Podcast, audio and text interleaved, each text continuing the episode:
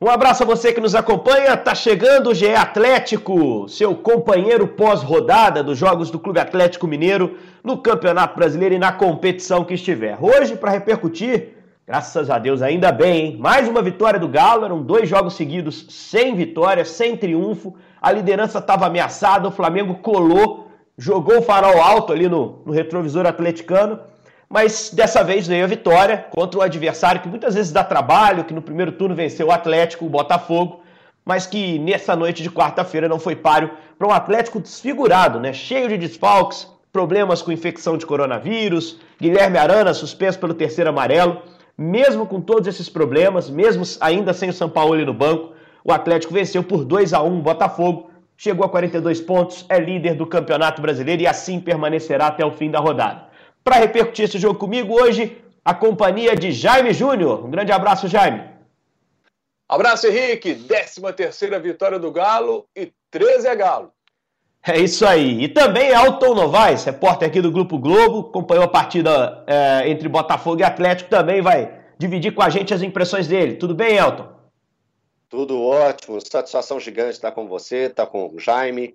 E o Atlético sofreu mais do que se esperava, viu, Henrique? É, o finalzinho do jogo acabou sendo um tanto quanto sofrido, né? O Leandro Zago, mais uma vez treinador à beira do campo, até citou isso, né? Que o Atlético construiu bem o seu placar, não teve tanto sofrimento até o final. E aí, quando você está ganhando por 2 a 1 um, né? Uh, sempre existe a possibilidade de um gol do adversário te tirar ali dois pontos que seriam importantes. Mas não tirou. O Galo conseguiu segurar até o final. Como é que você viu o jogo, Jaime? O que, que você achou dos 90 minutos entre Botafogo e Atlético? Atlético e Botafogo no Mineirão?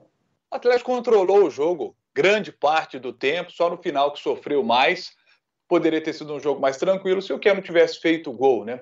É dele o passe para o primeiro gol do Atlético. Aliás, bate com uma, uma categoria imensa na bola, né? Um passe lindo para o gol do Savarino, que foi o outro destaque do Atlético, com um gol, uma assistência.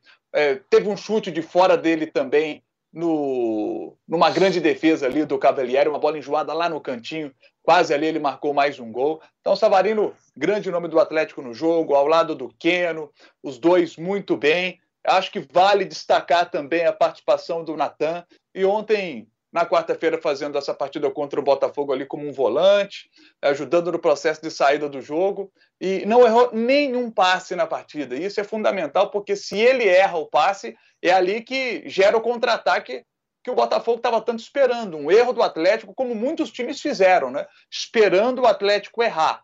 E ali o Natan foi perfeito sempre ali na saída, sem errar um passe sequer durante a partida. Então teve uma participação muito importante. Acho que vale também a gente destacar é, dois jogadores que a torcida às vezes pega no pé. É, nós tivemos ali o, o Bueno fazendo uma boa partida. O, o Bueno fez um bom jogo. E Johan fez um, um bom jogo, apesar de ter errado muitos passes, passes que poderiam ter gerado contra-ataques perigosos para a equipe do Botafogo, né? mas esses passes errados não, não geraram um problema. E, e o Ior tentou, tentando dar um passe, é, passe mais arriscado na função que ele estava ali. É, e acho que o, que o Atlético, numa forma geral, fez uma boa partida. Acho que o São Paulo criou um, achou uma boa solução também para as dificuldades que tinha, com muitos desfalques por causa do coronavírus, o Arana suspenso. Acho que jogar com três zagueiros e quatro no meio-campo foi uma boa solução. O Atlético fez um bom jogo e mereceu totalmente a vitória, né? É isso aí. O Atlético que não tinha lateral esquerdo disponível para esse jogo, o Arana estava suspenso pelo terceiro amarelo, também não tinha volante de ofício, né? A não ser o menino Wesley, que entrou até no, no segundo tempo, jogador da base ainda, pouco experimentado. Sequer tinha o Borreiro, né, o Dylan Borreiro, que jogou a partida no Ceará como esse primeiro homem de meio. E aí fez uma mudança mais drástica no time ali, o Leandro Zago, claro, sob a orientação do, do Sampaoli. Ele fez questão de deixar na entrevista muito claro que o, o Sampaoli teve uma, uma gerência muito grande, mesmo sem estar no convívio diário, né? com videoconferências, com orientações. O Zago disse: eu era principalmente um repassador, de um comunicador de decisões da comissão técnica principal. Mas foi um Atlético diferentão, Elton, com três zagueiros de fato, com o Zaratio fazendo corredor pela direita, o Caleb fazendo corredor pela esquerda e Johan e Natan por dentro. Só o ataque é o ataque que a gente está mais acostumado a ver, né? Com o Sacha de referência, Keno de um lado, Savarino do outro. É, mas como é que você viu essa mudança do Galo? É, você sentiu que o time é, funcionou bem? Concorda com o Jaime que houve um controle do Atlético durante boa parte do jogo? Entrevista do Johan, logo depois da partida, que ele disse que o Atlético montou uma equipe forte para justamente nos momentos de dificuldade mostrar a cara dos jogadores. E o momento é de extrema dificuldade, né? São é, 27 casos de coronavírus na cidade do Galo, né? Entre gerentes, diretores, comunicadores, jogadores. Jogadores são nove atletas que o Atlético dá fora. Toda a comissão técnica do Jorge Sampaoli também então, nesse momento de dificuldade, o, o, o, que o Atlético conseguiu armar, planejar e colocar em campo e conseguir uma importante vitória no momento de dificuldade deve ser valorizado. O esquema com, com os três zagueiros, eu concordo plenamente com o Jaime, que deu certo, funcionou, passando por cima também da dificuldade de não ter o Arana, que é um dos principais destaques dessa equipe do Atlético, né? É, é possivelmente o melhor lateral esquerdo do Brasil hoje, está fazendo um campeonato perfeito e ele faz muita falta. Agora eu queria destacar um outro atleta que não foi citado pelo Jaime é, na, na, na, primeira parte da participação do Jaime, que é o Sacha. O Sacha é um cara que eu acho que merece um destaque especial pelo momento de pressão que ele vive. Foi contratado o Vargas. O Vargas é o atleta que o Sampaoli pedia desde o início da temporada. E o Sacha é o cara que possivelmente vai sair desse ataque atleticano que tem funcionado tão bem, o melhor ataque do Campeonato Brasileiro. E o Sacha, nas últimas duas partidas, marcou gols importantes. Marcou o gol contra o Ceará, foi um gol de bicicleta, um gol bacana, um gol bonito, um gol que deu moral para o cara. E na segunda partida que ele joga em sequência, que é contra o Botafogo, ele deixa mais um golzinho. Então isso é importante não só para o Sacha, mas para o grupo, para acreditar que o time tem um elenco que pode ajudar nos momentos de dificuldade, viu, Henrique? É, é isso aí. Foi é assim, não, é, não dá nem para chamar só de, de, momento de dificuldade, né? A gente pode chamar de time, de momento de enorme dificuldade, né? Porque você monta um elenco para lidar ali com dois, três desfalques por jogo. O Atlético estava completamente esfacelado, concordo com o Elton. O time deu, é, conseguiu superar essa situação. O Leandro Zago até falou. É, eu tinha um compromisso pessoal, uma ambição pessoal de devolver o Atlético para o Sampaoli. Ele passaria por um tempo no comando, já sabia disso com, com o Atlético na liderança. Isso está garantido, né? O Galo só joga contra o Inter no dia 6, é um prazo muito longo, 10 dias aproximadamente aí para a recuperação de todos que estão infectados com o Covid, né? Acho que é, isso vai acontecer, a gente torce para isso, e aí o São Paulo ele já vai ter não só o elenco todo, mas como ele também, a partir da próxima semana, já deve estar ali na beira do campo para comandar a equipe. Ô, ô, Jaime, eu queria te perguntar, cara, é, principalmente sobre é, a atuação geral dos jovens que o Atlético lançou nesse período como um todo, né? A gente teve o Thalisson jogando alguns jogos, ele entrou no segundo tempo na partida contra o Botafogo. Uh, a gente teve o Wesley entrando no segundo tempo contra o Botafogo, o volante, e o Caleb, principalmente, ganhando um pouquinho mais de tempo. Pode amarrar até o Borreiro, né? Que foi titular no jogo contra o Ceará. Você acha que algum deles deixa um recado de que podem ser mais utilizados com todo mundo à disposição? Ou, ou você acha que eles cumpriram o papel de ali naquele momento de dificuldade serem uma reposição para que o Atlético tivesse 11 ali para colocar em campo e, e, conseguisse ali somar quatro pontos nesse intervalo de três jogos com muito desfalque? Olha, com relação ao Thalisson, eu acompanho sempre ali a, a base, a gente está transmitindo os jogos da base do Sub-20, e o Thalisson é um lateral que apoia mais nos jogos do Sub-20 eu vejo o Thalisson apoiando mais. Nas oportunidades que ele teve com o Sampaoli, é, ele não apoiou. Ele ficou mais numa, numa postura mais defensiva e, e não comprometeu. Agora, é, eu queria ter visto um pouco mais do Thalisson avançando um pouco mais. Talvez foi uma orientação até da comissão técnica para que ele não subisse tanto, né? É, mas é, acho até, achei, por exemplo, contra o Ceará, achei o Thalisson tímido no jogo. Achei que o, o Thalisson estava sem segurança para poder passar do meio de campo.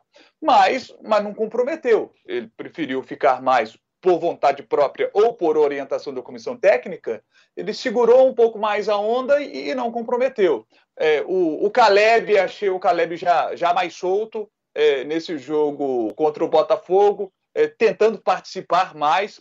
Por exemplo, o primeiro gol do jogo é um passe do Caleb para o Keno. É o Keno que recebe essa bola do Caleb. O Caleb, o Caleb que, então... que fez uma função tática muito importante, né, Jaime? Nesse jogo contra o Botafogo, né? Além de ser esse cara que associava ao Keno, como o Arana muitas vezes é, Em alguns momentos, quando o Botafogo conseguia passar o meio é, e, e, criar um momento ofensivo, raros momentos, o Botafogo saiu muito pouco, o Caleb fechava o corredor ali também, né? Até para que o Júnior Alonso não se sobrecarregasse na marcação pelo lado esquerdo. E saiu exausto, saiu ali com 30 do segundo tempo, ele estava morto. Ele sai para dar um pique, marcar pressão, já se vira para o banco e faz o gesto. Estou muito cansado, não consigo seguir. Né? E aí entra o Wesley. Mas taticamente mostrou uh, um grau de maturidade legal também o Caleb, que é um meia atacante, né? É um meia 10 ali, pelo que a gente viu dele na copinha, né, Jair?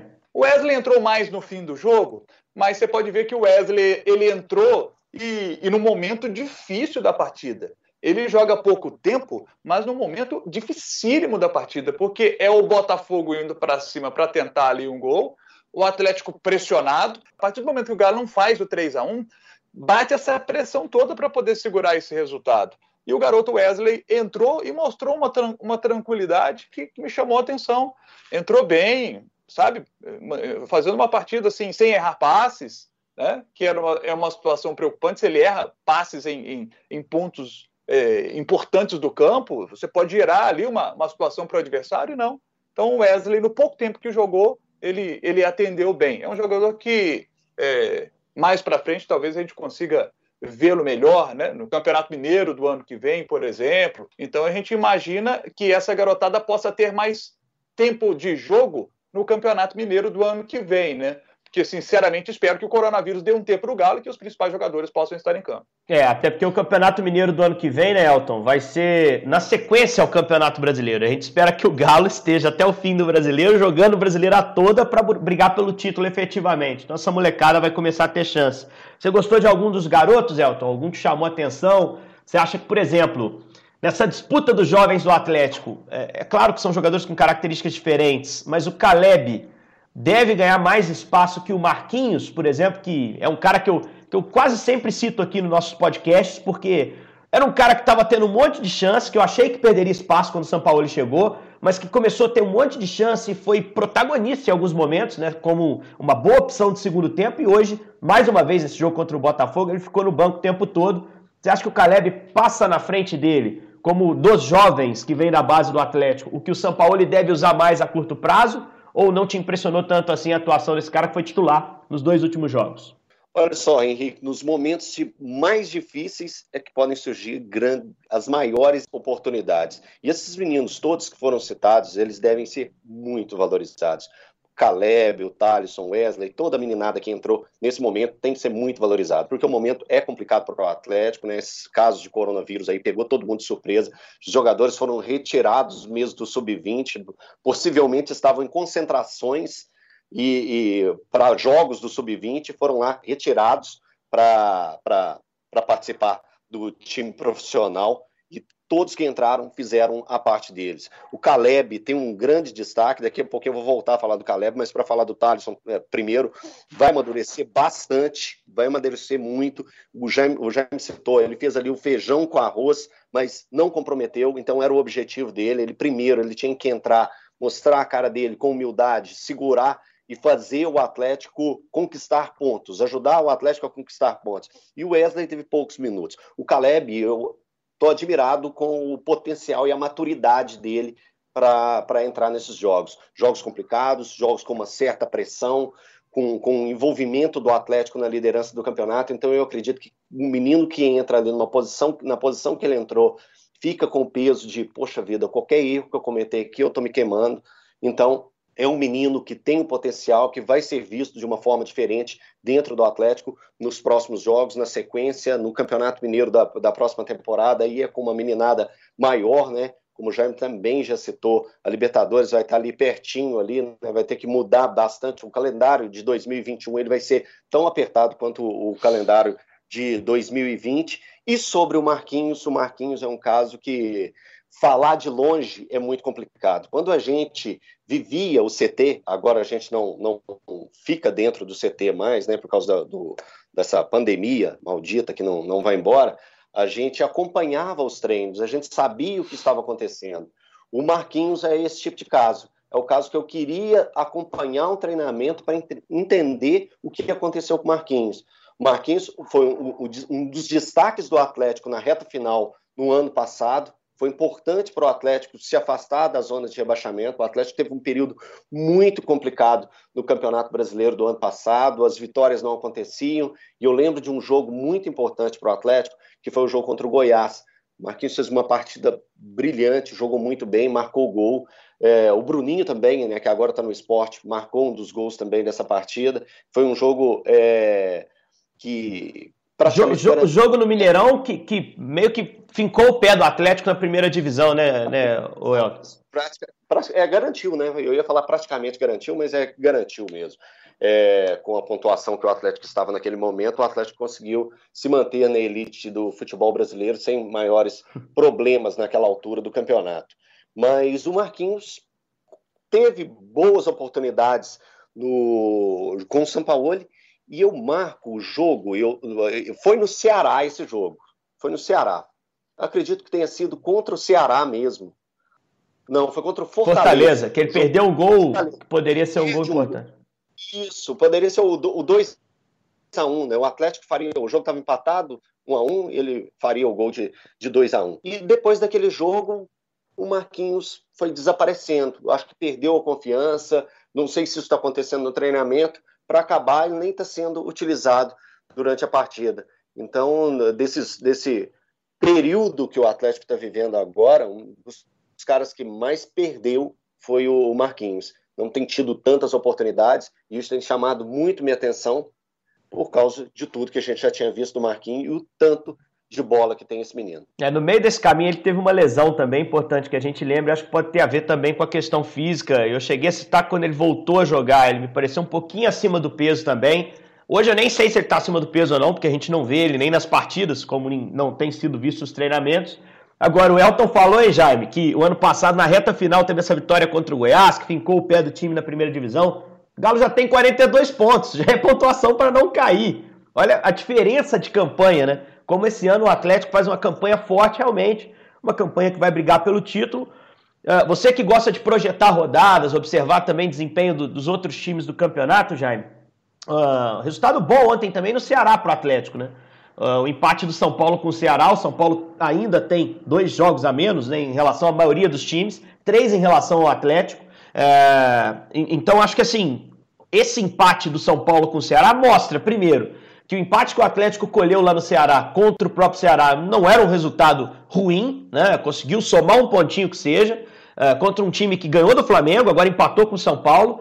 Uh, e mostrou que o Atlético, o São Paulo, a gente não pode contar como se o São Paulo tivesse os pontos que ele ainda, que ele ainda pode conquistar com jogos que deve, né? É, são jogos que podem ter um grau de dificuldade. Os jogos que São Paulo deve são contra Goiás e contra o Botafogo, né? duas partidas contra os dois últimos colocados, mas é um campeonato cheio de surpresas, né, Jair?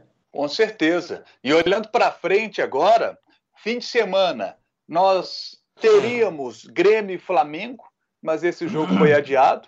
Então, são equipes que estão na luta pelo título contra a equipe do Galo e, e vão ficar com mais jogos a menos. Teremos no sábado o Palmeiras jogando em casa contra o Atlético Paranaense, é o jogo para o Galo ficar de olho, porque o Palmeiras tem 34 pontos e 21 jogos tem dois jogos a menos que o Atlético. Então, é, é secar aqui o Palmeiras. Também no sábado, o São Paulo vai enfrentar o Bahia em Salvador. É um jogo claro para o atleticano secar muito aqui o São Paulo, torcer muito lá para o Mano Menezes. Também no sábado, o Inter é outro que joga fora de casa, vai pegar o Atlético Goianiense. E aí eu chamo a atenção para o seguinte: faltam agora para o Atlético 15 jogos no Campeonato Brasileiro. O Atlético tem mais 15 rodadas para disputar. E o detalhe: sete jogos em casa e oito fora. Sete em casa, oito fora. E para ser campeão brasileiro, o Atlético vai precisar melhorar o seu desempenho aí fora de casa. Tem que ganhar fora de casa. Se a gente fizer aqui uma projeção, olha, gente, na história do Campeonato Brasileiro, é, só uma vez o time que bateu 74 pontos não foi campeão, que foi no ano passado, Santos e Palmeiras fizeram 74 pontos, mas quem foi campeão foi o Flamengo com a, com a campanha histórica. Então, na média aí, histórica, 74 pontos é, dá o título brasileiro. O Galo hoje tem 42. Então, nos 15 jogos que restam, 10 vitórias, 2 empates, podendo perder ainda mais três vezes. O Atlético, com esse desempenho, bateria 74 pontos. E aí o Galo tem mais sete jogos em casa. Então, considerando que o Atlético vencer, vai vencer todos os jogos em casa, todos os sete, lembrando que nesses sete jogos tem o Inter fora de, o Inter em casa na próxima rodada, que é adversário direto. O Atlético vai ter o Santos em casa, que vai ser uma pedreira. E o Palmeiras na última rodada. Será, gente? Palmeiras está aí. É. Será que vamos ter um jogo do título, né? Na última rodada? O jogo do título no Mineirão? Pode, pode ser. acontecer, hein? Pode ser, não tem Quem nada sabe? demais. Agora, sinceramente, não tem tanto medo do Inter, não. É o próximo adversário. Eu acho, não vou prometer o nosso ouvinte, não, que a gente vai ter uma, uma, uma edição na segunda-feira, mas eu acho que a gente vai conseguir fazer uma edição na segunda para não ficar tanto tempo sem o GA Atlético para você. É, mas eu não tenho medo do Inter, não, cara. Eu acho que o Inter está em crise, em franca descendência, uma decadência danada. O Abel foi uma escolha ruim como treinador. Acho que o Galo pode, no dia 6, aí, passar por esse desafio que, de fato, pela classificação dos melhores times do campeonato, mas pelo desempenho nem tanto. Para a gente fechar aqui, a gente já está chegando no nosso horário. Uh, vou passar a palavra ao Elton, porque eu sei que é um assunto que o toca muito ali. O Elton é um grande fã do Maradona, a gente falou várias vezes sobre isso. O Atlético também fez sua homenagem à passagem desse, desse jogador gigante, desse ídolo, desse ícone, dessa personalidade, desse ser humano encantador, né? Encantador pelas suas fraquezas, por tudo de maravilhoso que ele fez com a bola no pé e muitas vezes também posicionamentos fortes, uh, representatividade como ser humano fora do campo. Maradona nos deixou essa semana, uma semana para quem gosta de futebol é, especial por um fato negativo, mas a gente tem que dar um jeito de seguir em frente. O Atlético fez sua homenagem também, colocou o rosto do Maradona no calção dos jogadores ali, né? É, e o Matias Aracho, argentino do elenco, jogou com a 10, é, 10 que é do Vargas, o Zaracho é o 15, né? Jogou com a camisa 10 nessa partida. É, é complicado, né, Elton? Para quem gosta tanto do Maradona, ter que chegar à noite para trabalhar num jogo de futebol num dia que o Maradona, Maradona deixou esse mundo, né? Mas na eternidade, eu até escrevi isso mais cedo em rede social, né? Ontem mais cedo. Maradona entrou para a eternidade muito antes do encontro que a gente tem com a eternidade. Todos nós vamos ter, né? Uma hora todos nós vamos, vamos para ela, né? O Maradona chegou muito antes por tudo que ele fez, mas é complicado falar de futebol numa semana tão, tão triste, né, para todos, né, Elton? desde, desde muito novo, eu sou um apaixonado pelo Maradona. E quando eu fui crescendo, eu fui percebendo também que eu era apaixonado pelo homem Maradona, pelo Diego Armando Maradona, porque ele tinha defeitos, ele tinha erros como todo mundo. E isso aí é outra coisa que encanta a gente, as imperfeições. A gente não gosta de uma pessoa só porque ela é brilhante o tempo todo. Ninguém é assim, ninguém é constantemente perfeito. E o Maradona nos dava isso, nos dava todas as alegrias que ele deu em campo, jogando, brilhando. Eu falo uma outra coisa também, que a gente só morre quando a gente deixa de ser lembrado ou citado. E o Maradona nunca vai deixar de ser citado, de ser lembrado. É um cara que fez muito pelo futebol, fez muito pela Argentina, fez muito por, por muita gente, foi exemplo para muita gente. A luta dele contra o vício também era um exemplo. Ontem o Casagrande deu um testemunho muito emocionante, falando que é, ele sente muito quando um viciado perde a luta e, e morre por causa da decorrência da, da, do uso de droga. E o, e o Maradona foi esse, esse exemplo, né? Um cara que lutou bastante, que teve muitos problemas e dava a cara para bater. A minha relação com o Maradona, só para citar para gente, a gente terminar, é, o meu pai nunca, nunca se preocupou. Todo pai tem aquela preocupação de fazer o filho torcer para o time do coração do pai.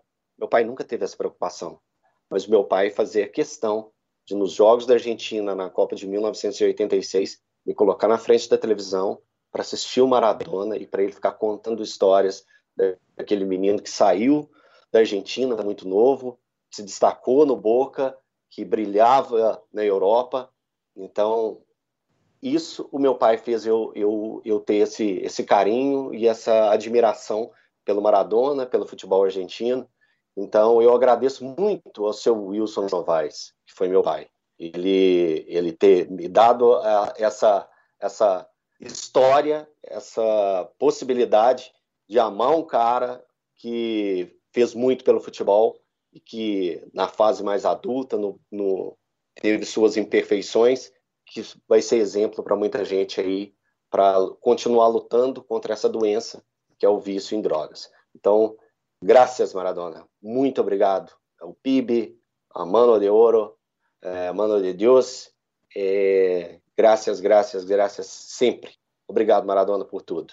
Valeu. Jaime, quer falar sobre o Maradona, algo que tem te marcado também? Eu acho que, que vale o registro. O assunto aqui é atlético, mas Maradona é, é, é enorme.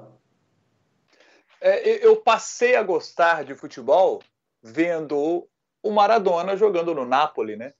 Acho que essa é uma história dele fantástica, porque o Napoli não é aquele time é, extraordinário da Itália, ganhador de vários títulos e tal. Ele faz o Napoli um time grande. Ele e aí a gente pegar e era, e era legal ver o Napoli porque tinha o Careca que era um brasileiro jogando lá, tinha o alemão. Então a gente acordava no domingo ali um pouquinho mais tarde, esperando para começar o campeonato italiano na televisão para poder acompanhar Diego Armando Maradona com aqueles grandes duelos contra o Milan que tinha um timaço também era muito legal ver o, o Maradona em campo. É, a gente, a minha geração, eu tenho 43, vou fazer 44 agora em dezembro. A minha geração é, gostava de futebol vendo Maradona em campo. É, era um barato. É, que o Deus o tenha. Foi um grande personagem da história do futebol mundial, né? E os argentinos gostam tanto dele porque fez a Argentina campeã do mundo, né? Foi fundamental para uma Argentina campeã do mundo. É, pegou a bola no meio de campo, saiu catando todo mundo, catando todo mundo contra a Inglaterra e meteu um gol. Para quem conhece bem a história entre argentinos e ingleses, é, sabe bem como aquele gol foi importante é, para o povo argentino num jogo contra a Inglaterra, tudo contra a Guerra das Malvinas e tal. É, é um grande personagem, um grande personagem que se foi. Que Deus o tenha. Que Deus o tenha. Maradona sempre com nós outros, Diego.